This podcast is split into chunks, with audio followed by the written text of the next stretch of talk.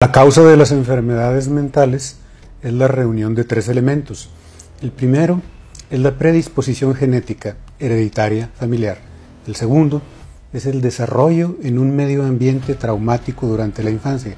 Y el tercero son las circunstancias del medio ambiente que le tocan al adolescente o al adulto enfrentar.